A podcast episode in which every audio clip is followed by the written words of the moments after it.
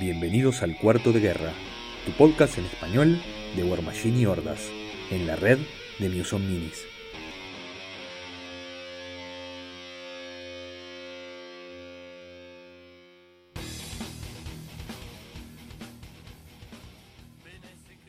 Bienvenidos a un nuevo episodio de Cuarto de Guerra. Mi nombre es Álvaro y juego Circle y Crucible Guard. Mi nombre es Bernardo, juego Mercs y Minions. Mi nombre es Santiago y juego CAD. Y bueno, hoy tenemos un episodio muy especial en el cual vamos a estar hablando un poco, de la, un poco más de la parte de hobby, pero antes de eso tenemos un par de, anuncios y de novedades para comentarles a nuestros escuchas, eh, que vamos a empezar por lo que creo yo es la más, la más importante, de lo que es el cambio un poco también del formato de, de cómo, de cómo sacamos episodios del podcast y el contenido que vamos a estar sacando a futuro, que es que bueno, desde la semana pasada eh, empezamos una campaña de, de Patreon, eh, buscando el apoyo de, de, nuestros escuchas y de la comunidad para, bueno, para ayudarnos a mejorar el equipo, para que Álvaro tenga un mejor micrófono para grabar y todo lo demás. ¿Verdad, Santiago? Es para, es para, pagar el rescate a los que secuestraron a Álvaro y lo pusieron dentro de un termo. y, y, se puede escuchar como la gente.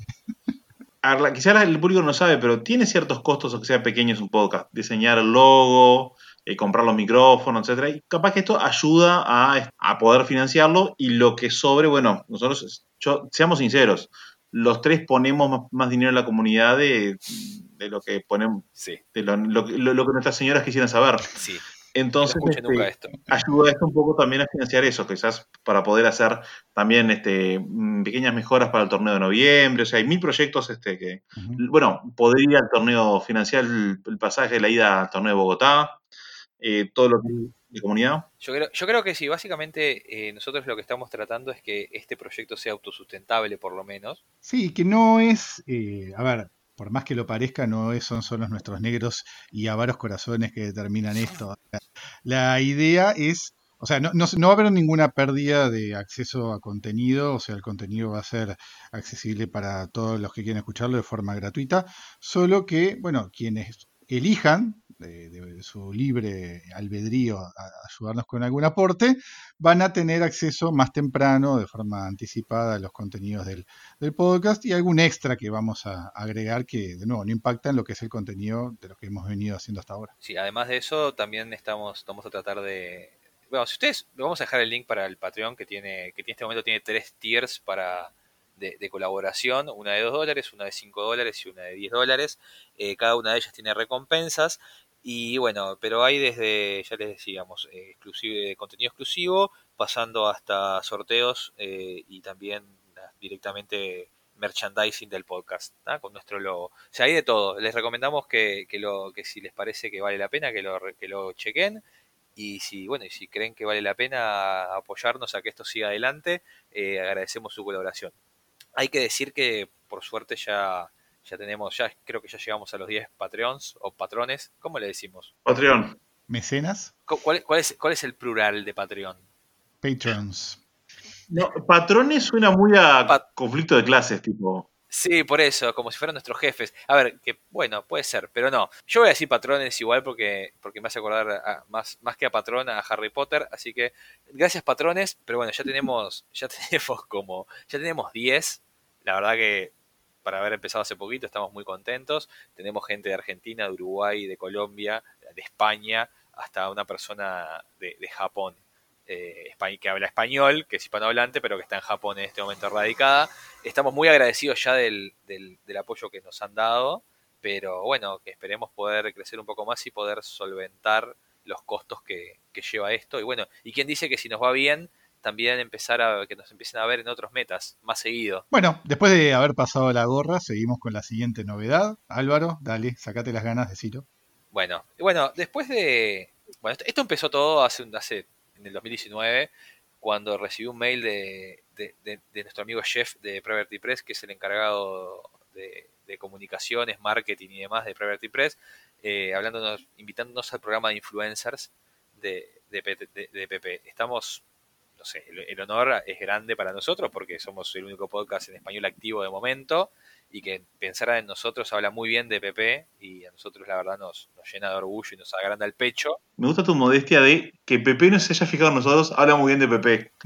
Me encantó tu modestia. Por supuesto. Por supuesto, que, piensen en, el pequeño, en el pequeño meta de acá de latino que hay acá. Habla muy bien de ellos, por supuesto que sí. Mejor habla de nosotros. Pero bueno, este, a lo que voy, a lo que voy con esto es que nos incluyeron eso. Eh, y bueno, dentro, eh, tengo acá al lado mío, a ver si se escucha, una caja eh, con producto que nos mandó cortesía de Property Press para que hagamos reviews al respecto. vamos a hacer de todo con esto, ¿no? No, no muchachos, pero los planes más... De todo. De todo.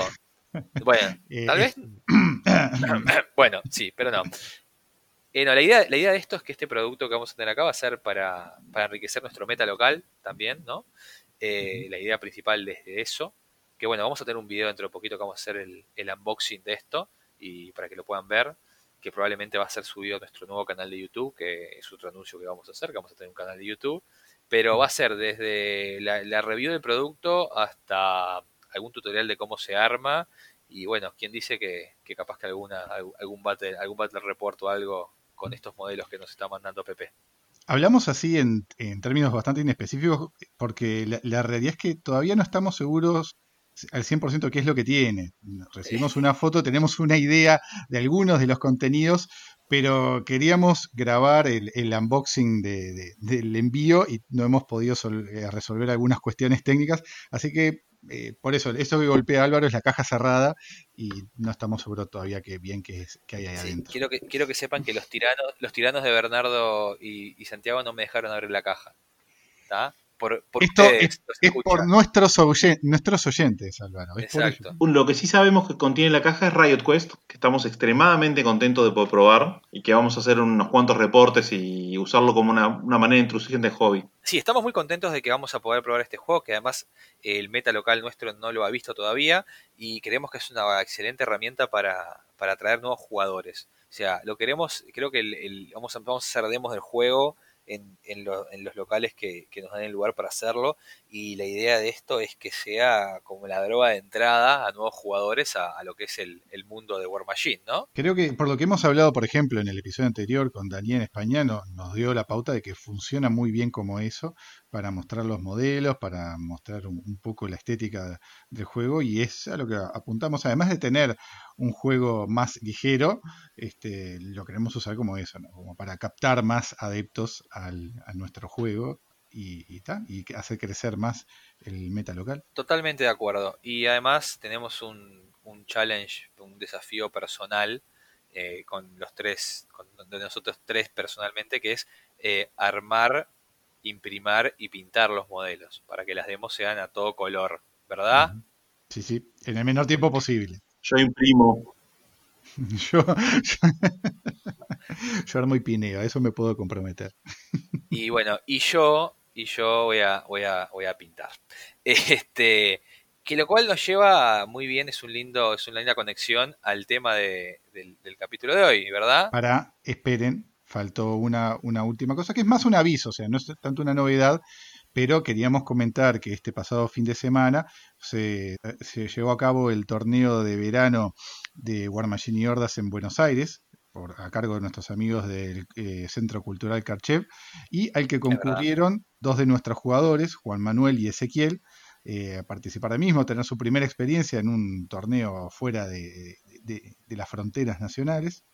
Este, y que en un futuro episodio los tendremos hablando con nosotros para que nos cuenten su, experiencia. Es verdad, exactamente. Eh, la idea es eh, de ellos, primero que nada, importante, muy orgullosos de ellos por su desempeño, eh, más que nada porque son los dos jugadores más nuevos de nuestro meta que se animaron a hacer la, travesía, a cruzar el charco y, y enfrentarse a un meta totalmente nuevo, jugadores nuevos, facciones que nunca habían visto en la mesa.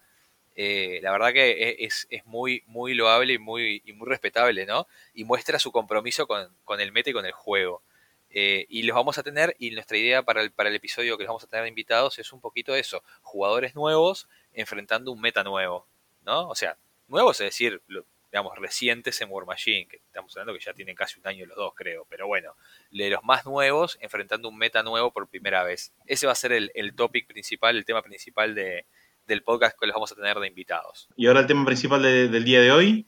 Que venía de la mano del tema de lo que hablamos del desafío de Radio Quest, el tema hobby. Ah, ¿no era señor de fiesta? O no, ya lo vamos a mencionar. Vamos a mencionar qué difícil que es, pintarlo si quieren. Así que ya está. Ah, bien.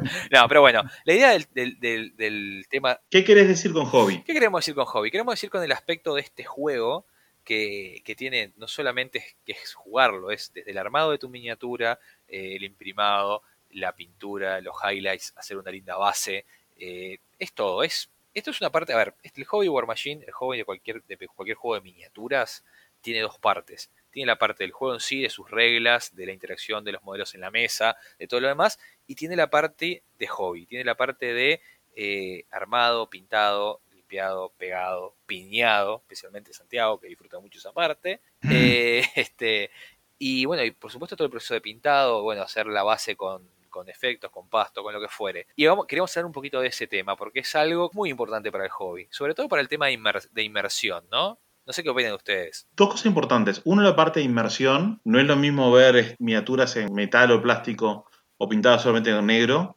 que ver miniaturas pintadas y además atrae mucho más las miradas, atrae más jugadores nuevos. no, es como jugar con disquitos de madera. Sin duda que tener un ejército completamente pintado cambia la imagen de, la partida y, es lo que todos desearíamos tener. Es complicado después compaginar el, este, los tiempos para lograrlo, porque realmente este, es, una actividad que lleva tiempo. Es muy disfrutable, ¿no? Pero lleva tiempo cuando, cuando la querés hacer, eh, más allá de tirarle un par de, colores y llevarlo a la mesa.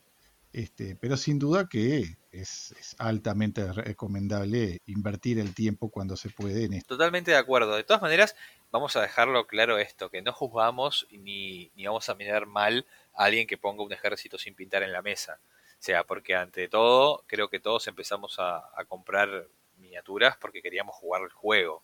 O sea, la parte de hobby para la gran mayoría de nosotros vino como forma secundaria y es respetable que, hay, que tal vez haya gente que realmente no le interese el hobby. Eso también es respetable y no vamos a juzgar más o menos a una persona o un jugador por, por lo que tiene pintado o no en la mesa.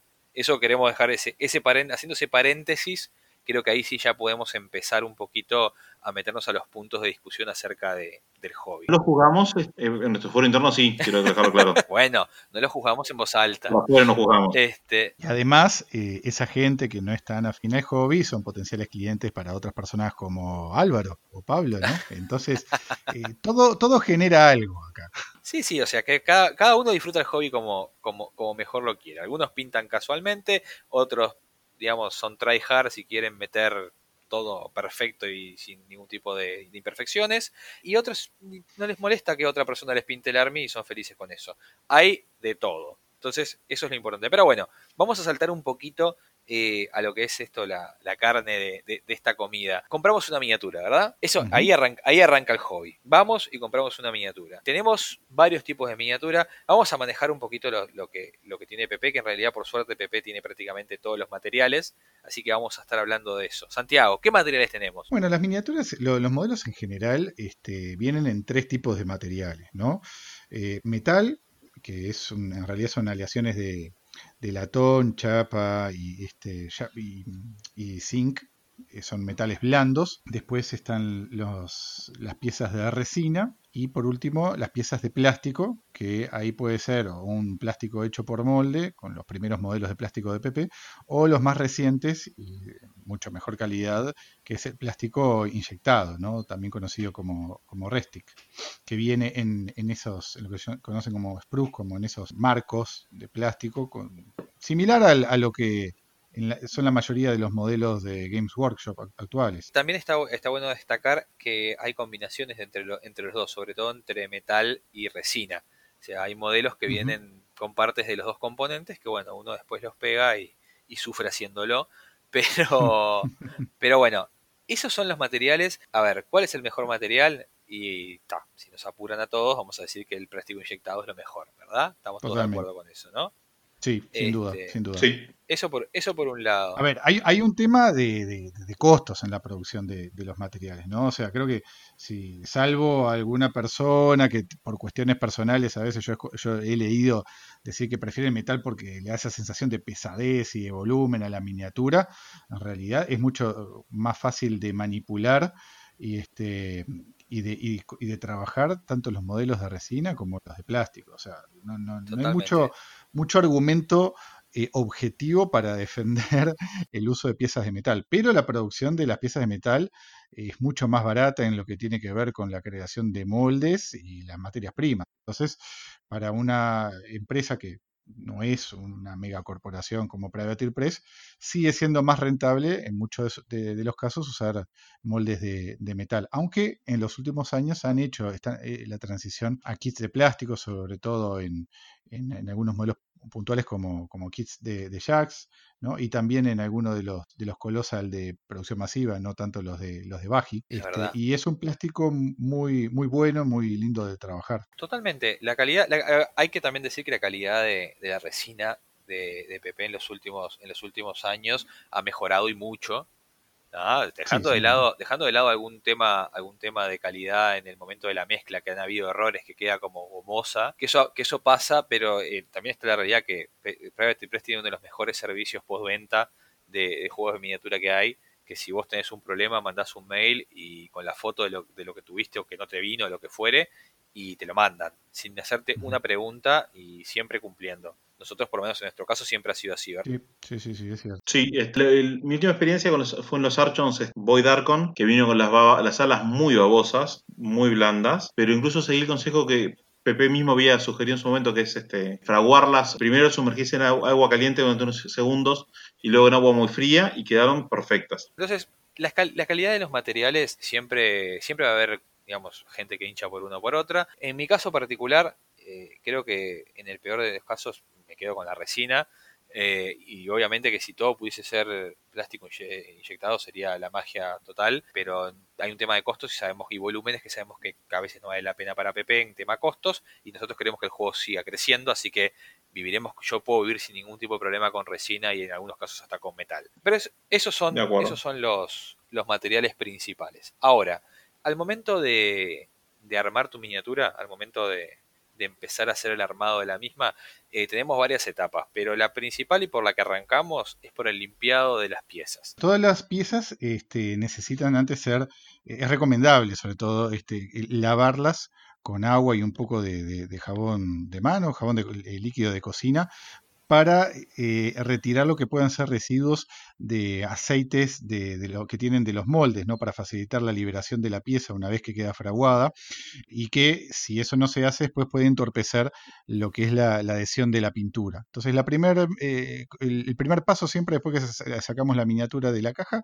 es darle una lavadita con agua y jabón, se puede usar un cepillo de dientes viejo para llegar a los recovecos más profundos y después dejarla secar al aire libre o usar alguna toallita de papel. El resto, mientras uno lo va armando, se va secando. Discrepo. ¿Puedo hacer una pequeña discrepancia? Podés. Yo primero, antes de lavarlas, las le paso le saco las rebabas, le saco lo que sean las marcas de inyección que pueden quedar y demás, y después les lavo. Sé que no todo el mundo hace lo mismo. ¿Eso lo, lo, haces por tema de que queden los aceites de, la, de tu mano en la pieza? Eh, por eso, en parte por eso y en parte porque si tengo que limar alguna parte de la pieza, genera un polvillo que no quiero que quede en la miniatura limpia. está bien, es, sensato. Es respetable y tiene sentido. Eh, a ver, yo creo que cualquiera, empezar por uno o por el otro, bueno, es cuestión de gusto personal.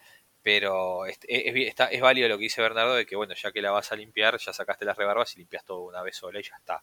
Eh, es totalmente, es totalmente, totalmente válido. Ahora, limpiamos la miniatura, la lavamos, le sacamos las rebarbas. O sea, eso es importante, ¿no? Como son hechas en molde las miniaturas, eh, que, no, lo especificamos, pero como son hechas en molde las miniaturas, eh, generalmente quedan, quedan los puntos de, de, conexión de los moldes, quedan rebarbas, quedan que hay que sacarlas, hay que limarlas, o a veces con, una, con un exacto knife, un hobby knife, una trincheta se puede hacer, sacar esas partes para antes de empezar siquiera a poner pintura en la miniatura. Mm, Eso Más raramente eh, puede pasar de que la, digamos, quede mal alineada la pieza y haga un desnivel muy importante entre una mitad y otra, y ahí hay que meterle con mucha paciencia una lima para emparejar o incluso hay que rellenar el, eh, algún espacio con, una masilla. Eso también...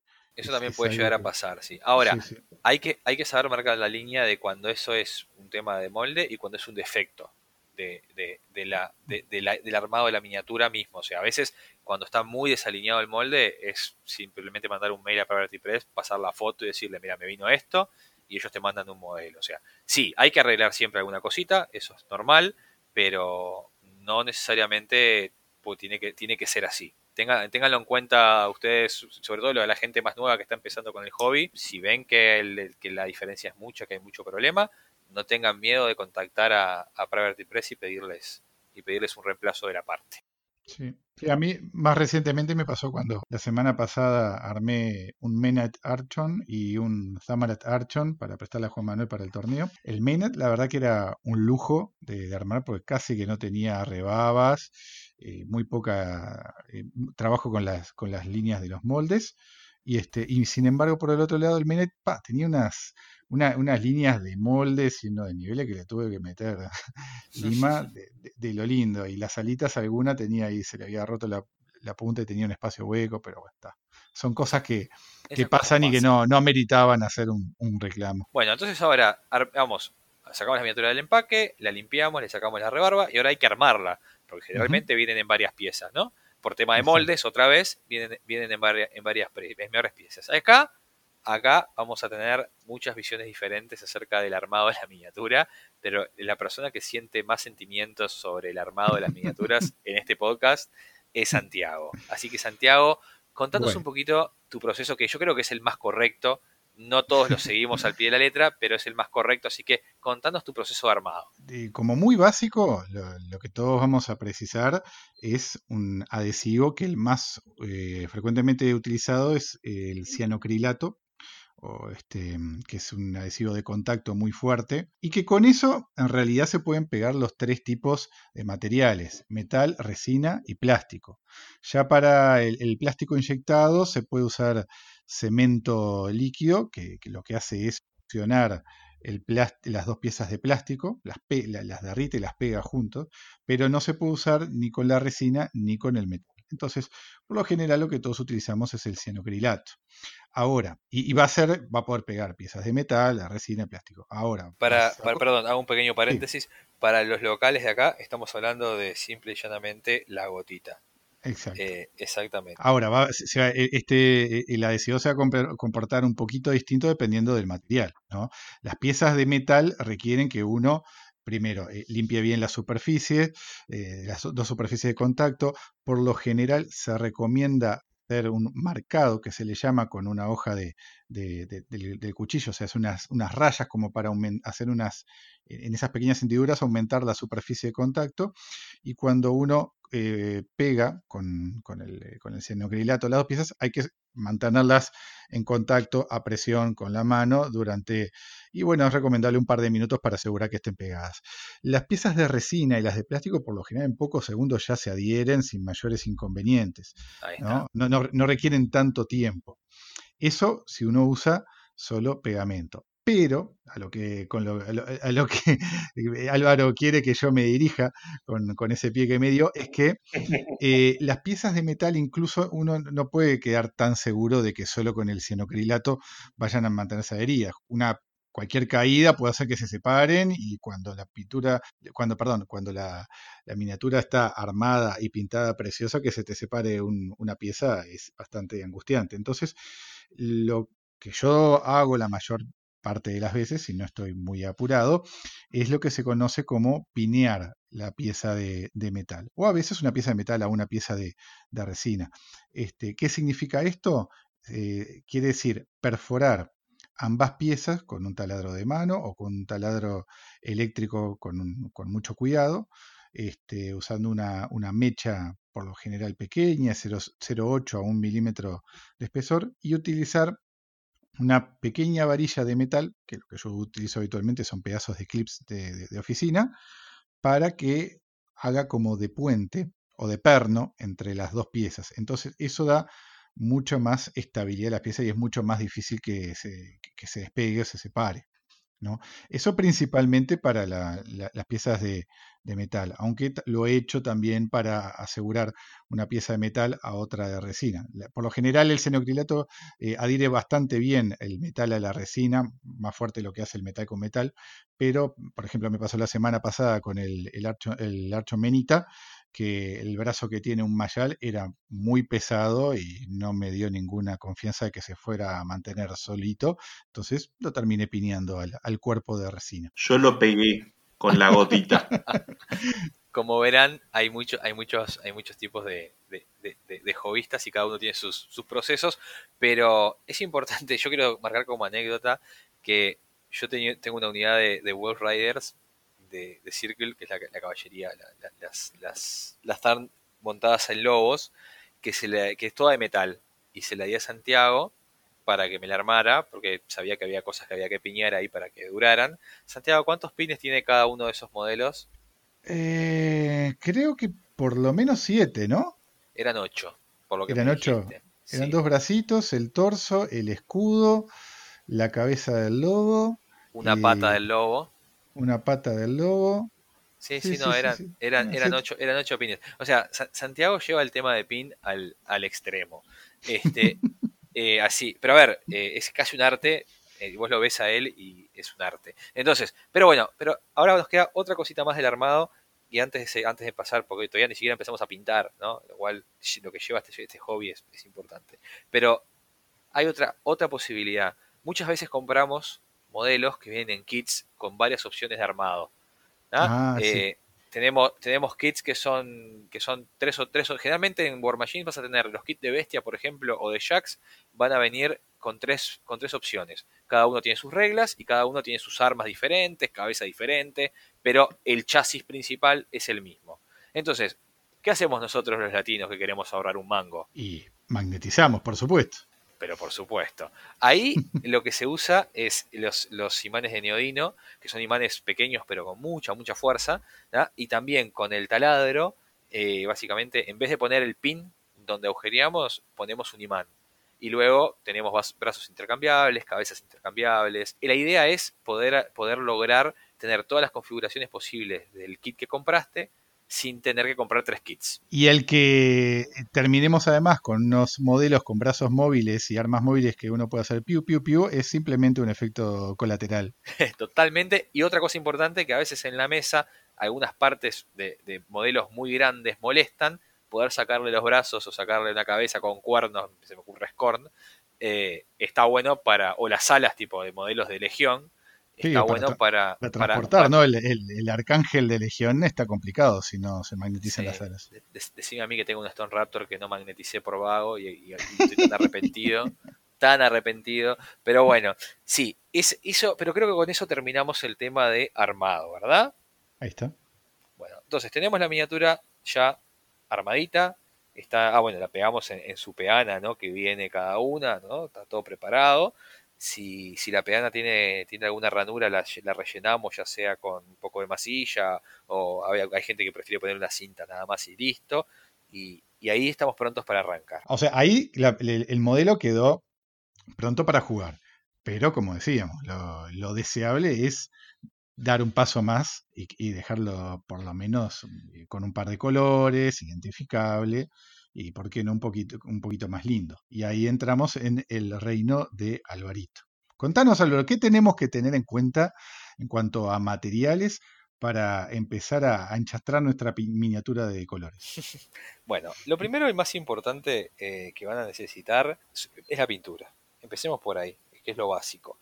Eh, la pintura se usa para miniaturas eh, que jugamos nosotros de Wargames, se usan pinturas acrílicas, que son solubles en agua, y que marcas y ahí, digamos, marcas diferentes hay un montón. La realidad es que también puedes pintar con pinturas acrílicas de, de tu medio local, eh, que obviamente van a tener menor calidad que las marcas que se utilizan específicamente para esto, pero que no dejan de ser válidas. Eh, acá nosotros todos empezamos con pinturas del medio local y luego a medida que mejoramos empezamos a armar nuestro arsenal de pinturas de marca ya más conocidas, ¿no? Pero eso primero que nada. Y dentro de las pinturas tenemos que hacer un par de referencias, que, es la primera parte del primer paso, que son la, para imprimar. La pintura para imprimir generalmente se usa pintura negra, gris o blanca. Esa es la imprimación. Y los medios de imprimación son varios. Podemos hacerlo con pincel, que me lleva a la segunda parte importante de lo que necesitamos para pintar, que es pinceles. Generalmente, a mí en lo personal, me gustan los pinceles de pelo natural.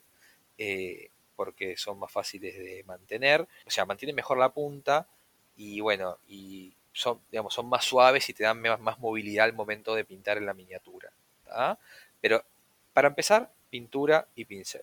Eso es lo principal. Con el tema de la imprimación, la gente prefiere... Álvaro, pero cuando vos estás hablando de imprimir la pintura, ¿a qué te referís? El proceso de imprimación es un proceso de dar un, color base y en el cual va a ser el que el resto de tus colores se va a aferrar. O sea, si vos pintaras directamente sobre el metal, lo que te va a pasar es que la adhesión, o el metal, o el plástico, o la resina, lo que te va a pasar es que no vas a tener la mejor adhesión posible y es muy probable que se te despinte mucho más rápido la miniatura.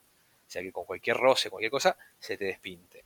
Entonces lo que hacemos es hacer una buena capa de imprimación, o sea, de un color base, donde vamos a aplicar luego nuestros colores que, elegimos para el esquema de colores de nuestro ejército, para evitar eso mismo. Entonces, la imprimación, a ver, hay tres tipos de imprimación que podemos hacer.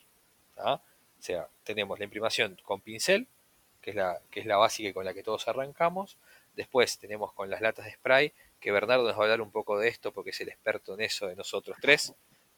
Y después tenemos la imprimación con aerógrafo, que yo también voy a poder contarles un poquito, que es lo que yo estoy usando actualmente. Arrancando con la de, con la de pincel, que es la más sencilla, es pintura acrílica, generalmente de tres colores se puede utilizar, es negro, blanco o gris. Uno se preguntará, ¿por qué cada color, cuándo lo voy a usar y cuándo no? Bueno, hay un tema primero que nada de gustos personales de cada uno, pero además hay un tema de qué colores vamos a estar utilizando al momento de pintar nuestra miniatura. Lo más importante a tener en cuenta es que los colores de pigmentación alta generalmente vamos a imprimir con negro porque vamos a, mantener las sombras marcadas con el negro de por sí al momento de aplicar la pintura y va a ser más fácil para nosotros trabajar el tema de las luces. Ahora, si tenemos una pintura de color de pigmento, si vamos a usar un color de pigmento digamos, poco, para decirlo de alguna manera, que puede ser blanco, amarillo, algún, alguna tonalidad de verde, violeta, rosado, eh, ahí tenemos que tener en cuenta que tal vez queramos un gris o un blanco de imprimación, porque si no, para tratar de cubrir, para hacerlo de ejemplo más sencillo, una miniatura que queremos que tenga, no sé, una capa blanca y la imprimamos de negro, vamos a necesitar más o menos 433 manos de pintura. Mm, más allá de, que obviamente todo lo sí que es correcto, hay una cierta sensación de que cuanto más claro es la base en imprimación, más luminosa va a ser la, miniatura.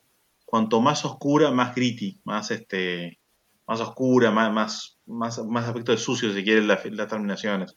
Entonces se puede jugar mucho con eso. Por ejemplo, si uno quiere eh, pintar paladines, va a darle una, una base blanca porque los colores van a resaltar mucho más. Si estás pintando demonios, seguramente quiero algo negro, porque quiero que sea de un tono más oscuro. Totalmente de acuerdo. Eso es muy importante también. La iluminación, obviamente el negro absorbe la luz, entonces lo que pasa normalmente es que cuando las capas generalmente de pintura acrílica son translúcidas, porque las hacemos bastante finas para no tapar el detalle de la miniatura, entonces siempre el color base en alguna medida se va a traslucir. Y eso es exactamente el efecto al que se refiere Bernardo ahora, que cuando estamos pintando eh, con un color negro de base, generalmente los colores van a quedar un poco más oscuros. Y cuando estamos pintando con un color más claro de base, los colores van a estar más brillosos. Eso es total y completamente cierto. Para dar un poquito más, este, para explicarlo visualmente qué es lo que estoy diciendo, la serie de los 90 de Batman, la serie animada, que uno la ve y tiene, una, una, paleta de colores muy particular, se pintaba sobre, sobre cartulina negra en lugar de la blanca tradicional. Ahí está. Que era lo que hacía que fuera tan oscura la, serie. Interesante. Nunca, nunca pasa un día en el cual Bernardo no tenga un, una, un, pequeño, un pequeño gift de, trivia eh, que solo Bernardo sabe. Eso quiero que lo sepan todos los escuchas. Este, pero sí, básicamente es eso. Y el tema de la imprimación, como les comenté, va por ese lado. Ahora, hay mucha gente que, está, que utiliza eh, lo que es el, el, cenital, el cenital priming, que lo vamos a hablar un poquito más ahora en detalle, pero vamos a pasar ahora sí al cómo, cómo imprimar. ¿ah? Con pincel es muy bastante explicatorio, eh, aplicamos el pincel y la pintura del color que vamos a usar para imprimar, le damos una base de eso, generalmente vas a tener que dar dos o tres bases porque eh, es difícil llegar con un pincel a todos los recovecos de la miniatura, pero eventualmente vas a llegar a cubrirla ya sea de blanco, negro o gris y vas a poder después de eso empezar a aplicar tus colores. Esa es la primera. Además de lo que dijo Álvaro en cuanto a al, porqué de la imprimación y la selección de colores, conviene, si está al alcance, eh, hacer la imprimación con aquellas pinturas que están específicamente designadas como eh, primers o imprimadores, porque se supone que es una, una pintura que está preparada para que eh, tenga lo que se llama un mejor mordiente sobre el material de base, o sea, que se adhiera mejor a el metal o la resina o el plástico para que después las pinturas acrílicas, que como ya dijo Álvaro, no adhieren tan bien a esos materiales, se adhieran a esa pintura que actúa como un intermediario. Es totalmente válido, yo quiero decirles que es verdad, es 100% verdad lo que dice Santiago, pero no es obligatorio. O sea, si ustedes no tienen acceso a un, primer en, su, meta, en, su, en su ciudad donde estén, lo que fuere, y tienen una pintura acrílica negra, blanca o gris, usen eso para imprimar, que no va a ser tan efectivo y les va a costar un poquito más que agarre la pintura, capaz que tienen que dar alguna mano más, pero sigue funcionando de todas maneras. Y ahora sí, Bernardo, contándonos un poquito de imprimación con latas. Y bien, hace unos años empecé a practicar esto y realmente creo que desde el punto de vista de ahorro de tiempo y de resultado final es, un, es muy superior a lo que uno consigue con, con pincel. En realidad, como decía Santiago, la otra ventaja es que uno elige pinturas específicamente imprimantes. Yo estoy usando actualmente una Rust Oleum que es muy buena, color gris, que se aplica sobre miniatura, deja un acabado muy fino, o sea, no tapa detalle, tiene una textura que fácilmente se le puede dar después de la pintura y sobre todo es fácil de aplicar para hacer este, cosas masivas. Mi consejo, si van a buscarlo, suelen ser un poco más bastante más caros que una pintura cualquiera. Duran, sirve para unas cuantas miniaturas, pero tampoco es un, tiene un rendimiento muy grande, o sea, es un producto un poco más avanzado, se quiere, cuando yo no quiere invertir un poco más en hobby. Mi consejo es tomarlo con paciencia y hacerlo con, como complementario a otra actividad. Yo lo que hago es, por ejemplo, dejo todo preparado para imprimir, doy una, una pasada rápida a una distancia de unos 15 a 30 centímetros según la humedad del día, los días más húmedos, la, la pintura cuando sale de la lata llega bien, pero los días más secos la pintura se puede secar por el camino y dejar una sensación de como granulado. La lata tiene que estar bien agitada, agitarla unos 5 minutos antes de aplicar y entre pasada y pasada volver a agitarla y hacer aplicaciones cortas, muy cortas. Hago 3-4 aplicaciones, dejo que la miniatura seque. A los 40 minutos, una hora, dependiendo del día, cambio el ángulo, otras 2-3 pasadas, dejo que seque. Y así, mientras hago otra cosa, voy imprimando de a poco, con resultado que mientras yo puedo poner pintando miniatura, voy imprimando 5 o 6 miniaturas al mismo tiempo. El resultado creo que es muy superior a lo que yo se podía alcanzar con pincel. No tapa nada de detalles, pero lleva su práctica, lleva su tiempo de práctica. Eso sí, eh, al imprimir con lata, háganlo en un espacio abierto y aireado, ¿no, Bernie? Sí, doctor. yo lo he hecho en el balcón de mi apartamento y, he tenido que lidiar con los reclamos pertinentes, más que válidos, de haber impregnado todo el apartamento de un olor a solvente espantoso. Es, un tema ese, eh, sí, si pueden hacerlo al aire libre, hasta mejor les digo. Pero sí, Bernardo, contándonos una cosa acerca de, imprimado de, lata. Vos nos decías que es, que, es ideal como para hacerlo, digamos, en tandas de unidades y todo lo demás. Más o menos, porque para capaz que ahora que lo sepan los, los, escuchas, ¿cuánto te rinde una lata en modelos? Vamos, ¿cuántas, por ejemplo, una unidad entera de infantería de 10 o más que eso, menos que eso? ¿Cuánto te está durando una lata? Y aplicada bien unos 30 modelos, capaz que se puede estirar a 40, dependiendo un poco de tamaño. Si voy a pintar colosas, obviamente no, no te rinde 40 colosas. En general rinde alrededor de 30 y 40 modelos más o menos, y uno sufre un poco si es este, un poco agarrado porque queda mucha pintura sobre la mesa, muchísima más de la que va sobre las miniaturas. Pero bueno, parte del proceso. O sea, no hay más remedio que evitar que hacerlo así. Yo, he visto las imprimaciones que haces y la verdad que son bárbaras, así que el proceso lo tenés muy, muy clarito. Así que bueno, ese fue el imprimado con latas de spray en aerosol. Eh, ahora lo que vamos a hablar es el último que es el imprimado con aerógrafo. Esto ya es, ya es para gente que está realmente metida en el hobby de lleno. Decidió que es el momento de comprar un aerógrafo. Y bueno, si hay que sacar de juego un aerógrafo, la mejor manera es arrancar con la imprimación, porque te enseña a utilizar el aerógrafo para agarrarle la mano y después cuando empieces a pintar colores reales con el aerógrafo vas a estar mucho más practicado habiendo imprimado. Ahí hay, hay, hay, hay bastantes marcas de pintura para aerógrafo o podemos diluir acrílicas de las que usamos con pincel y usarlas de esa manera. Eh, lo que tenés es mucho más control que con la lata, por el hecho de que vos estás manejando exactamente cuánto sale, porque los aerógrafos, los que se usan para hobby, son de doble acción. Quiere decir que tienen un gatillo que primero presionas y sale el aire, y a medida que lo vas retrayendo hacia atrás, empiezas, empieza a abrir la apertura de pintura. Entonces ahí uno eh, maneja exactamente cuánta pintura está saliendo hacia la miniatura. ¿ah? Que con el aire, con la lata es un poco más indiscriminado y por eso, como decía Bernardo, tenés ese desperdicio a veces de la pintura, ¿no? En el caso del grafo no es tanto. Igual, si los que me habían visto pintar a mí, mi mano queda toda pintada después de que hago eso, siempre algo se desperdicia, pero no tanto. Esa, esa, esa avenida, esa cosa te da la posibilidad de imprimir en los tres colores sin problema y además hacer la otra cosa que estábamos hablando, que se puede hacer con lata también, cabe destacar, pero que generalmente se hace más con aerógrafo, que es el, el cenital priming, o como le dicen, como le dicen varios, eh, Hoy no estoy para las palabras, pero sigamos con el Cenital Priming nomás. Eh, básicamente lo que quiere decir es que le damos una base de color negro a la miniatura y luego de un ángulo aproximadamente entre 60 y 45 grados, o sea, tratando de imitar el punto del cenit de cómo cae la luz, usamos un color blanco para que caiga en ese ángulo nada más. Lo que eso va a hacer es que cuando la pintura pega, no pega en toda la miniatura y imita eh, el efecto de lo que sería la luz cayendo sobre un modelo, sobre una figura, y haciendo ya marcando sus luces y sus sombras. Al, momento de pintar es muy útil porque te marca literalmente dónde vas a tener que poner las luces y las sombras de tu modelo. Ese es el, digamos, el, valor más grande que tiene el pre-shading, o que esa era la palabra que no me salía hoy, o cenital priming, como les dicen. Hay un montón de guías cómo hacerlo, no lo vamos a explicar al ojo de detalle, pero eso es básicamente lo que es. Vos sos el, que sabe más de eso, creo que es el único que lo usa. Santi sí que algún momento ha intentado empezar a pintar con Cenital, pero creo que nunca se animó a terminar una miniatura. Sí, ¿No, no, es que no me no, sí, no, que, quedan en camino. Tengo un par de miniaturas este, que, que, le hice el pre con, con, la ayuda de, Álvaro y están ahí eh, esperando el resto de la pintura. eso suele pasar. Y bueno, hablando de pintura, ¿no? Ya que estamos, usemos esa, la palabra pintura, ya nos vamos a meter en eso.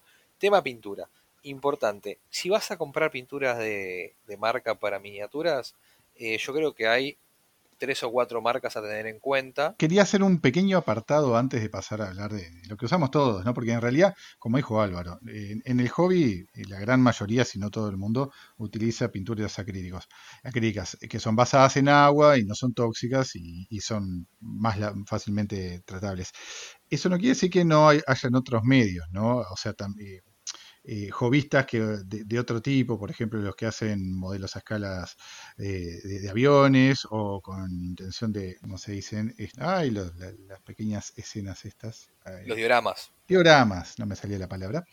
Muchas veces utilizan pinturas que se llaman enamel, que son este, basadas en, aceite, este, y algunos más este, corajudos incluso utilizan óleos que son pinturas de mayor complejidad, porque esto es todo teoría, nunca las utilicé, requieren el uso de, solventes para poder manipularlas, este, pero supuestamente tienen otras eh, cualidades físicas en lo que tiene que ver con cobertura, con la terminación y, el brillo. Es verdad, nosotros como, como, como, hobbyistas de, lo que es Wargamer, Wargaming, no, no, no buscamos un acabado tan perfecto, no buscamos esa esa, esa, perfección, esa imitación de la vida real, porque estamos jugando juegos de fantasía en el tema.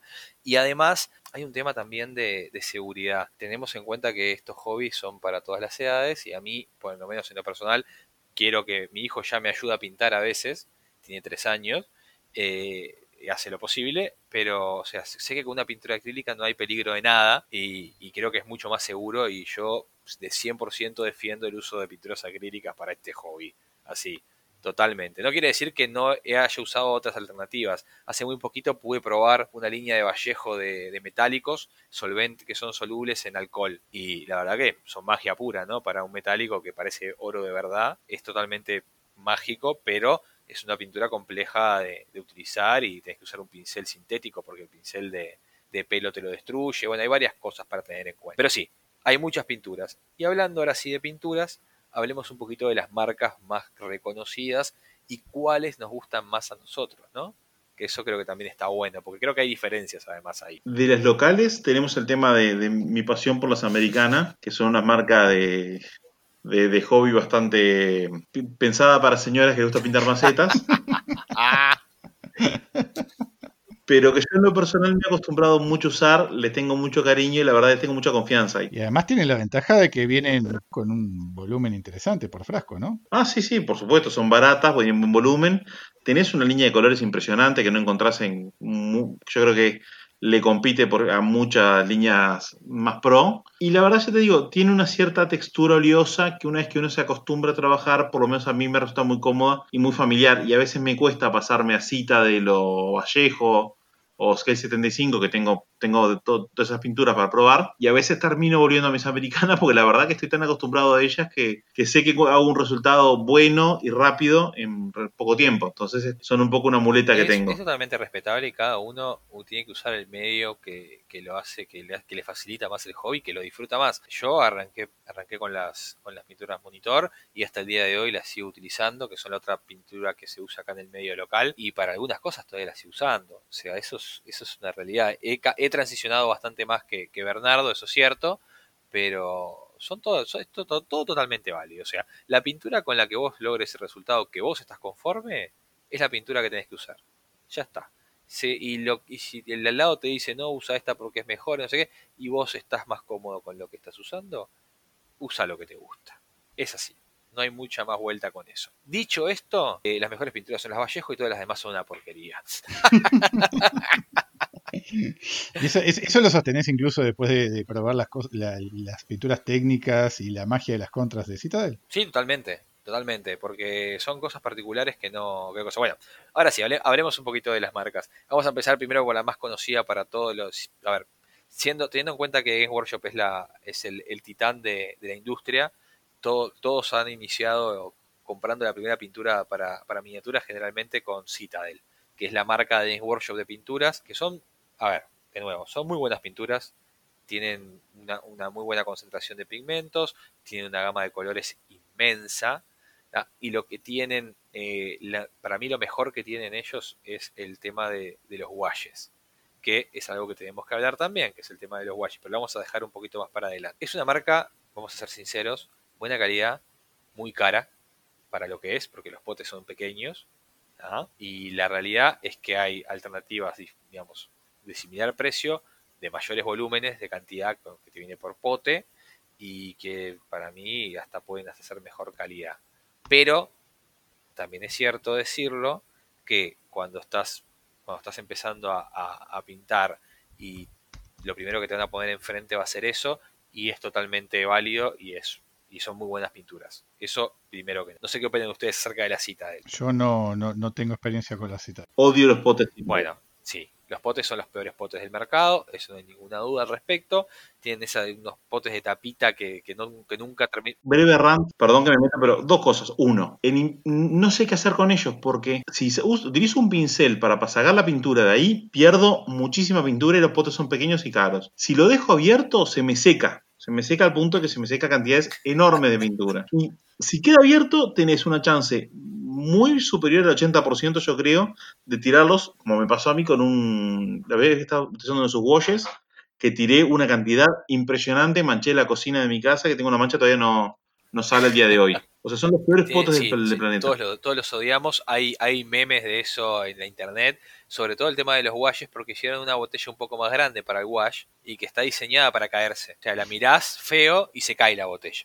Entonces, si no la tapaste, estás en el horno. Sí, hay un, hay un tema de, del- del recipiente que, que es una de las ventajas que muchas otras marcas tienen por encima de Citadel. O sea, tanto Vallejo como Scale 75, como Army Painter, tomaron la decisión muy sensata, creo yo, de poner su- de- sus pinturas en botellitas con gotero, que, que es mucho más Ah, práctico de usar, ¿no? O sea, vos, uno va midiendo mucho más finamente la cantidad de pintura que utiliza, no tiene Sí. riesgo en perder la mitad del frasco si se le, si se le cae. Eh, es, es bastante más, más, más práctico. Y en ese sentido, tiro- tirón de orejas para Pepe, que sus pinturas también tienen un, un envase con un diseño similar al de Citadel, ¿no? De frasco de boca ancha, tapita. Sí. este, Teni- digamos, teniendo, a ver, vamos a crear una lanza. Los washes vienen en, en botella de gotero. ta, pero la- la rest- las pinturas El, no. resto, el resto de las pinturas no, pero de todas maneras no son tan propensos a caerse Sí. solos. como los otros. Este, eso hay que decirlo también. Pero bueno, después, una marca, una marca de pintura que a mí me gusta mucho recomendar para el Wargamer que tiene un presupuesto son las Army Painter. ¿ah? Cuando vos tenés un presupuesto acotado y querés una pintura de buena calidad, decente, pero a un precio bastante de feria, las Army Painter son la, la opción. Hay un kit que trae, creo que son 50 colores, una cosa así, que te cubre todo el rango y creo que te trae algún wash y todo lo demás, que están en el entorno de los 100 dólares, que si tenés un presupuesto acotado, con eso tenés pintura hasta el día que te aburras del hobby. Este, es, eso es una realidad. Eh, a ver, a mí las pinturas en general no, no soy gran fanático por un tema de que algunas no me gusta mucho la cantidad de pigmento que tienen y demás, pero he trabajado con ellas y son totalmente satisfactorias, o sea, están bien.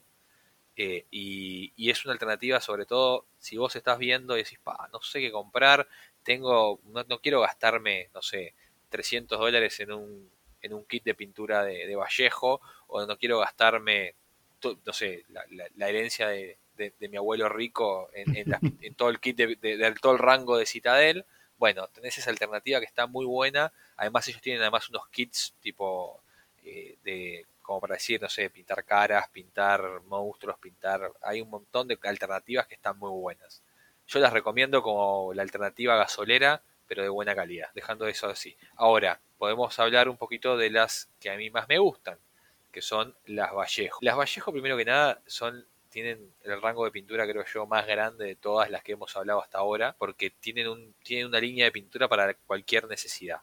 Tienen pintura para modelistas, pintura para gamers, pintura para gente que usa aerógrafo, pintura para gente que pinta eh, hasta modelos de, los Gumpla, de los, de los Gundam chiquitos y todas esas cosas. O sea, tienen una, una cosa para cada, para cada necesidad. Y la realidad es que, así pelo a pelo, en relación calidad-precio para mí son las mejores. Capaz que no todos comparten esto, este comentario que estoy diciendo yo, pero en mi experiencia personal eh, ha, sido así. A mí no me gusta mucho, pero por un problema personal, de que no les saco provecho y siento que cae. O sea, tengo muchísimas este, Vallejo, eh, porque he comprado un montón, porque me entusiasmo y compro mm. pero siento que no les saco provecho y que me termino un resultado muy plástico. Yo sé que probablemente es una cuestión de, de qué, tan, qué tanto lo diluyo, qué, tanta, el, qué tan gruesa la capa que uso, pero no, no, no me termina de convencer, pero es un tema personal. En lo personal, si me obligase a que estamos siguiendo cada uno su, su línea favorita, sin ser mis americanas amadas, que a mí me gustan mucho las P3. Son muy buenas pinturas también, hay que decir la verdad. Los metálicos de P3 para mí son los mejores que, hay en mercado. Son de los mejores seguro. Yo tengo menos experiencia con, pinturas que, usted, ustedes. De las Vallejos tengo un set para aerógrafo que me, gustó mucho la, cobertura que tiene. O sea, es muy, muy, muy parejo en la, creo yo, en, en lo que es la cantidad de pigmento, cubre bien tampoco las he trabajado mucho. Después la P3 las he probado poco, tiene muy muy buena densidad de pigmento, ¿no? O sea, eh, cubre, sí, agarras un poquito y te cubre todo sin no suele precisar mucha mano igual todo el mundo recomienda diluirlas un poco para sacarle más provecho totalmente y después yo digo particularmente por cómo me inicié en el hobby tengo bastante las que más tengo son las de Reaper, porque cuando empecé en esto fue con miniaturas de Reaper, venía con ese, pensé que era lo que servía y funcionaba. Después me enteré que no, no, son tan populares. Tienen algo particular la, línea de Reaper, que las, las hacen en lo que ellos denominan tríadas. Entonces a un color, te, uno los compra individuales, ¿no? Pero te lo este, promocionan en, este, en, que tiene como un color base y después una sombra y después una luz complementaria de ese color. Entonces como que para cada color tenés este, las opciones de luces y sombras también hechas de la, en la misma marca. ¿Eso? E3 lo hace también. E3 lo hace también. Pero no para todos los colores. No, para todos los colores, pero casi todos los colores importantes por lo menos tienen una base y un highlight. Claro, pero a esto vos vas al catálogo de, Reaper y casi que todos los colores tenés la tría así tipo eh, color, base y som- eh, sombra y luz. Claro. Color, luz y sombra.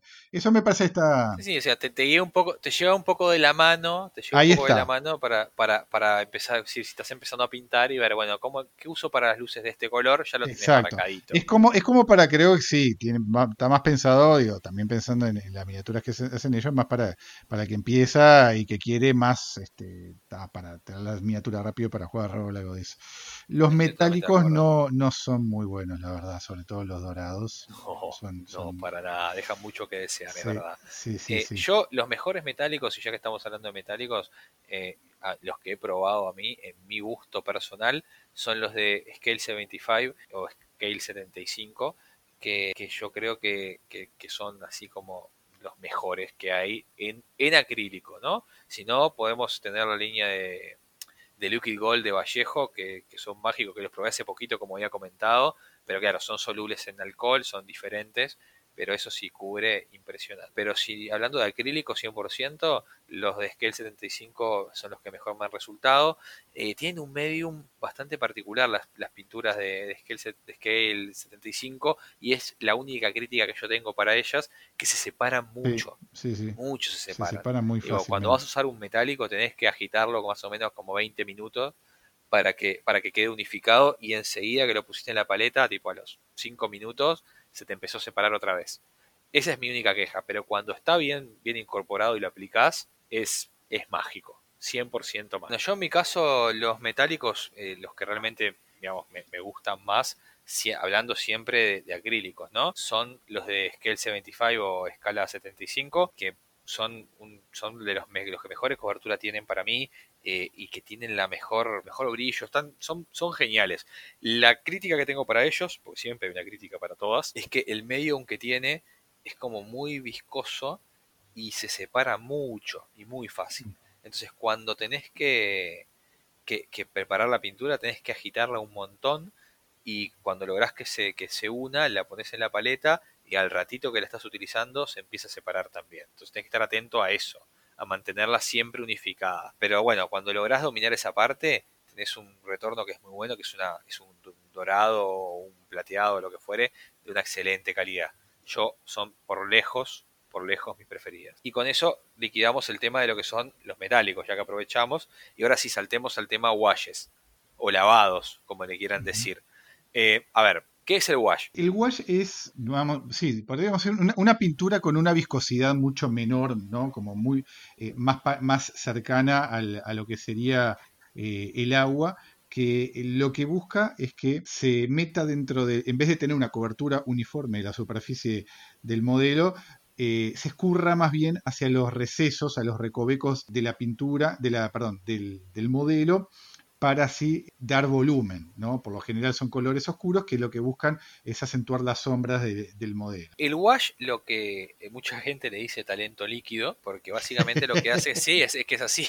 Eh, lo que hace, lo que el trabajo del wash es hacer que, la- que los detalles de la miniatura salten. Si vos tienes un, vamos a suponer un modelo que tiene mucho músculo y vos le diste un una base de color piel después de que tuviste tu, imprimación y todo lo demás, no vas a distinguir mucho los músculos porque vas a tener un color uniforme color piel.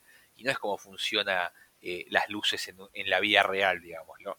Entonces, para ¿cómo solucionamos eso? Con un wash, que es un color generalmente un tono más oscuro al color que estés aplicando, el cual se aplica y se mete en los recesos de la miniatura, y lo que genera es exactamente eso, que eh, todos los recesos se vean, y entonces que todas las partes elevadas salten a la vista, ¿ah? por un tema de contraste. Es básicamente eso, y es la herramienta fundamental para cualquier pintor, sin importar prácticamente el grado de, de nivel que tengas. Obviamente que los profesionales, profesionales, ya ni siquiera necesitan los washes porque trascienden ese nivel, pero para todo pintor, digamos, principiante, intermedio y avanzado, todos usamos el wash y la realidad es que es una herramienta que nos ayuda hasta para darle, a ver, sirve hasta para efectos como para como para envejecer un metal, por ejemplo. Si vos tenés un arma que la pintaste con un plateado, vamos a suponer, y te quedó muy brillante y no queda realista, podés tirarle un wash con un, no sé, un Agra Jersey de Citadel o un, o un soft tone de, de Army Painter o, o- o el equivalente en la marca que, que vos estés utilizando. Y eso lo que te va a hacer es... No solo eso, los washes también eh, sirven para colorear, o sea, dar una capa de color sobre los colores que estás aplicando y lograr ciertos efectos, como por ejemplo un efecto sepia. Eh, yo uso ah, mucho, por ejemplo, como pinto muchos, muchos cocodrilos por jugar Minions. Uso muchos washes verdes para lograr que la, yo darle distintos colores y después unificar todo en una tonalidad verdosa. Claro, lo que pasa que ahí vos estás usando el wash como un glaze. Mm. Claro. O sea, estás, o sea, es, o sea, no es el uso eh, para el cual está hecho, pero sí se puede utilizar de esa manera, que es el tema, el tema del glazing, que es unificar las transiciones en tus colores. Eso es totalmente válido, que lo uses de esa manera, Bernardo, es así. Eh, no es la función principal del wash, nada más que eso. Es el paréntesis hacer. Es una alternativa que vos, veamos, intuitivamente, digamos, resolviste, que podés hacerlo y es genial. Eso hay que tenerlo en cuenta. O sea, de nuevo, todas las, todas las herramientas que tenemos tienen el potencial que nosotros queramos darle. Porque hay mucha gente que usa, eh, para usar washes, usa tintas en vez de washes, y hay gente que usa washes para hacer glazes, y hay gente que usa tintas para hacer glazes, o sea, las, las herramientas y los métodos hay un millón, hay, por cada persona hay un método. Pero volviendo al tema, el, principal objetivo del wash es lo que hablábamos en primera instancia de, de lograr sacar el detalle hacia afuera. Y en lo que tiene que ver con, digamos, en, el hobby también hay que reconocer que acelera mucho el trabajo de pintura. Ah, sí, por lejos. O sea, si vos tú quisieras hacer el mismo efecto transicionando, haciendo capas de pintura, te lleva bastante más tiempo. La realidad es que una pintura para un estándar de, como le dice la gente de tabletop, o sea, una pintura para jugar en la mesa, eh, lo que tendría que tener, como a mí, a mí por lo menos en mi criterio, sería color base, un wash, y unas luces. Con eso es una pintura totalmente aceptable, terminada y para poner en la mesa.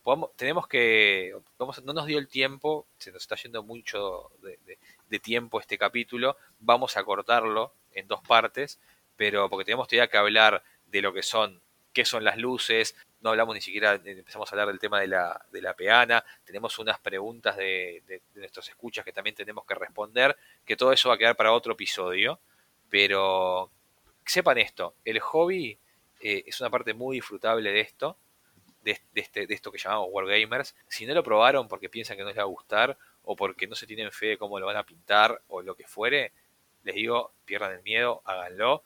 Es una cosa muy, muy divertida, muy desestresante y la verdad, une las comunidades. Nosotros hemos hecho talleres de pintura, hemos hecho juntadas de pintura, y la verdad que está bueno tirarnos piques entre nosotros de cómo pintar tal cosa tal otra. Es muy disfrutable. Sí, totalmente. O sea, cuando, o sea, es una actividad que requiere tiempo, requiere eh, un, espacio, eso, eso, también es algo que tenemos que comentar en, cuando hagamos la, segunda parte, pero cuando uno le puede dedicar el tiempo es, es una actividad sumamente disfrutable, casi a mi, en mi experiencia medio zen, porque uno está concentrado en esa actividad, el resto de, las cosas desaparecen. Y a, mí me ha pasado de, tener, eh, no digo jornadas, eh, sesiones de, pintura de varias horas que el tiempo se me pasó como si no, nada, como si nada, y de repente, ah, caramba, son las 2 de la mañana, mejor voy dejando. Eso o porque la espalda ya, no, ya, me estaba reclamando. Pero sí, sin duda que es, algo que, cuando se puede hacer es muy, muy divertido, muy entretenido. Yo en lo personal eh, arranqué eh, queriendo jugar, pensando que voy a pintar, tipo, echándole tres colores para no, no quede feo. Y la verdad que descubrí que lo disfruto muchísimo más de lo que pensaba al punto que realmente me gusta y, prefiero sacarle tiempo a otras cosas a veces para, poder adelantar en eso. Y la satisfacción de sobre todo cuando vas completando un ejército y todo tiene un cierto look parecido y lográs que la miniatura cuente la historia que vos querés lograr que cuente, está muy bueno, está realmente muy bueno. Estoy totalmente de acuerdo, además, vamos dejando como paréntesis, el, eh, la mejora que yo he visto en, tu pintura, Bernardo, es tipo como el día y la noche. Yo, yo realmente lo noto. Este, miro mis miniaturas. Tengo justo ahora el primer Ironclad que pinté, lo tengo al lado y, y, da, da, da, miedo. No, no, o sea, en realidad está bueno. Mira, te voy a decir algo. Está bueno quedarse con esa primera miniatura que pintaste porque podés ver el recorrido que has hecho hasta, hasta ahora. Tipo, siempre está bueno mirar lo primero que pintaste y decir, pa, mira, esto fue lo primero que hice, mirá lo que he mejorado en este tiempo. No, y, además eh, la transición a, Minions te, ha exigido más de, de tu trabajo de pintura y se nota. O sea, Minions te hizo bien en, todos los aspectos, Bernardo. Pero es que es mucho más divertido pintar Minions. Los, cocos son muy divertidos de pintar. Son, siempre tienen pequeños chistecitos, pequeños este, no sé, desde el, el pajarito de la- la- en el hombro de Long Chops hasta pintar a Barney 2 y ver cómo hacerlo. Y como que te, te permite jugar mucho más contar la historia y me permitió empezar a hacer peanas, que es cosa que antes no hacía, y divertirte con eso. Hacer peanas es, un- es creo mi parte favorita de, de la miniatura. Es muy divertido y, y yo, yo he estado incursionando también en, ponerle un poco más de amor a eso en, la parte de, hobby, porque generalmente le tiraba tipo tierrita, pastito y algún taf y estaba pronto. Ahora estoy jugando un poco más con, las peanas y la verdad que, está bueno. Pero bueno, es, es otro, esto es, para otro episodio que, vamos a tomar y, y a nuestros escuchas que, que hicieron las preguntas, quédense tranquilos que para el próximo episodio vamos a, a tomarnos nuestro tiempo y hablar tendidamente de esto. Como verán, nos gusta hablar del hobby, porque ya grabamos, vamos una hora y pico grabando, eso que tuvimos, y eso que tuvimos varios cortes, que sepan disculpar en el momento de, de la edición, porque tal vez alguna cosa se entrecorte, pero bueno, No se va a notar nada. no, porque verdad está a cargo, así que no va a haber problema. Pero bueno, eh, nada, creo que con esto hoy podemos cerrar el capítulo de hoy. Volveremos con una segunda parte con toda la fuerza. Eh, Santiago va a anotar hasta dónde llegamos para no olvidar, para no repetir nada en un próximo episodio. Este. Pero bueno, sin, sin más que agregar, muchas gracias por escuchar. Eh, mi nombre es Álvaro Mi nombre es Bernardo. Mi nombre es Santiago, y esto fue cuarto de guerra. Guerra. Guerra.